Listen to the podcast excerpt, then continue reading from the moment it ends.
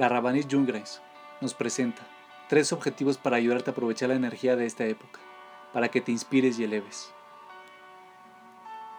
El número uno, vive conscientemente. Durante estos días le pedimos a Dios de nuestros rezos, que nos recuerde para la vida, pero aprovechar al máximo el regalo que llamamos vida depende de nosotros. No es suficiente que simplemente estemos vivos.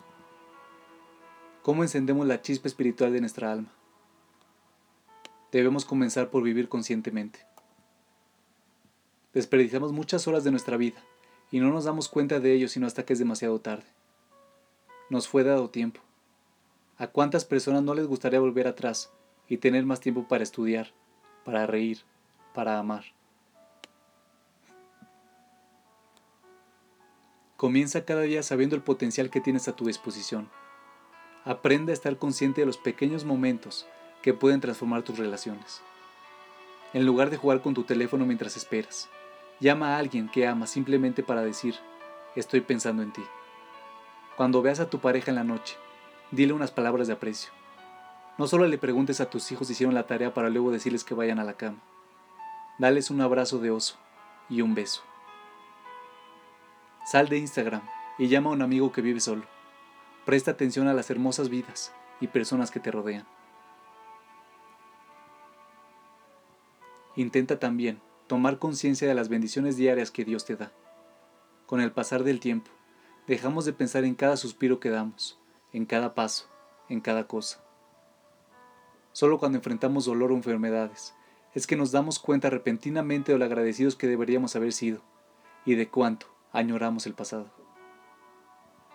Tómate un momento y haz una lista mental de todo lo bueno, tanto lo grande como lo pequeño, que has recibido. Te sorprenderás la próxima vez que estés a punto de quejarte de la vida, piensa primero en la lista. Todos los días encontramos milagros en nuestras vidas. Tenemos personas a quienes amar. Tenemos un mundo mágico por descubrir. Cuando expresamos nuestra gratitud con palabras, por medio de la tefilá, nos acercamos a Dios y desarrollamos una fuerte conexión espiritual. Ser amables con quienes nos rodean nos ayuda a evitar dar la vida por sentado. Vivimos más felices, más alegres y cumplimos nuestro deseo de aprovechar cada día al máximo. El número 2 es libérate. Nos ponemos sobre la espalda mucha carga emocional, quedando varados en arenas movedizas y nunca sintiéndonos libres. Llenamos nuestro corazón con rencor, recordando heridas que en ocasiones pueden tener hasta 20 o 30 años Repetimos en nuestra mente escenas que rehusamos abandonar.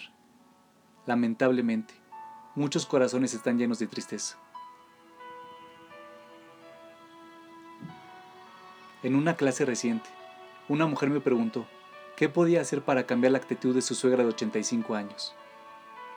Agregó que no puede dormir ni encontrar paz con la situación.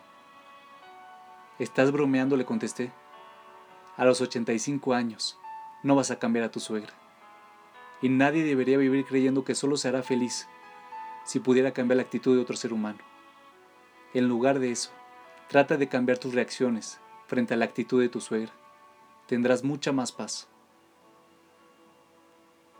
Este es el momento para acercarnos a quienes hemos herido y pedirles perdón. Si hemos lastimado a otros, debemos pedirle perdón. En Yom Kippur, se nos da la oportunidad de eliminar esos obstáculos que yacen en nuestro camino. Se nos da el poder para liberarnos.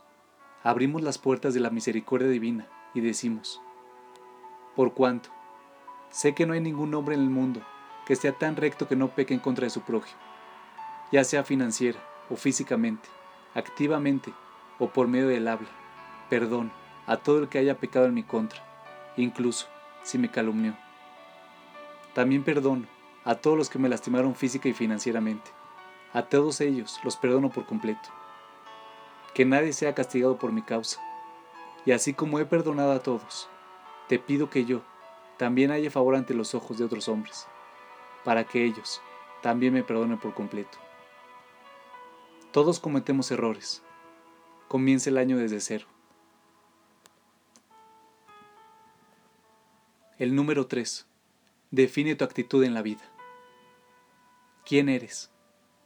¿Te has vuelto más amargado con el paso del tiempo? ¿Estás resentido por las bendiciones de los demás? ¿Te resulta difícil sonreír? ¿Vives apasionadamente? ¿Vives con rabia? Defínete en base a tu espíritu, a tus pasiones y a tu capacidad de amar. Incluso, si a veces tienes que fingir, nunca pierdas la capacidad de reír. Mantén tu corazón abierto. Celebra la vida. Sí, a veces nos enfrentamos a una pérdida. Alguien vive una tragedia que te deja sin aliento. Pero ten cuidado, no te definas en base a tu tristeza.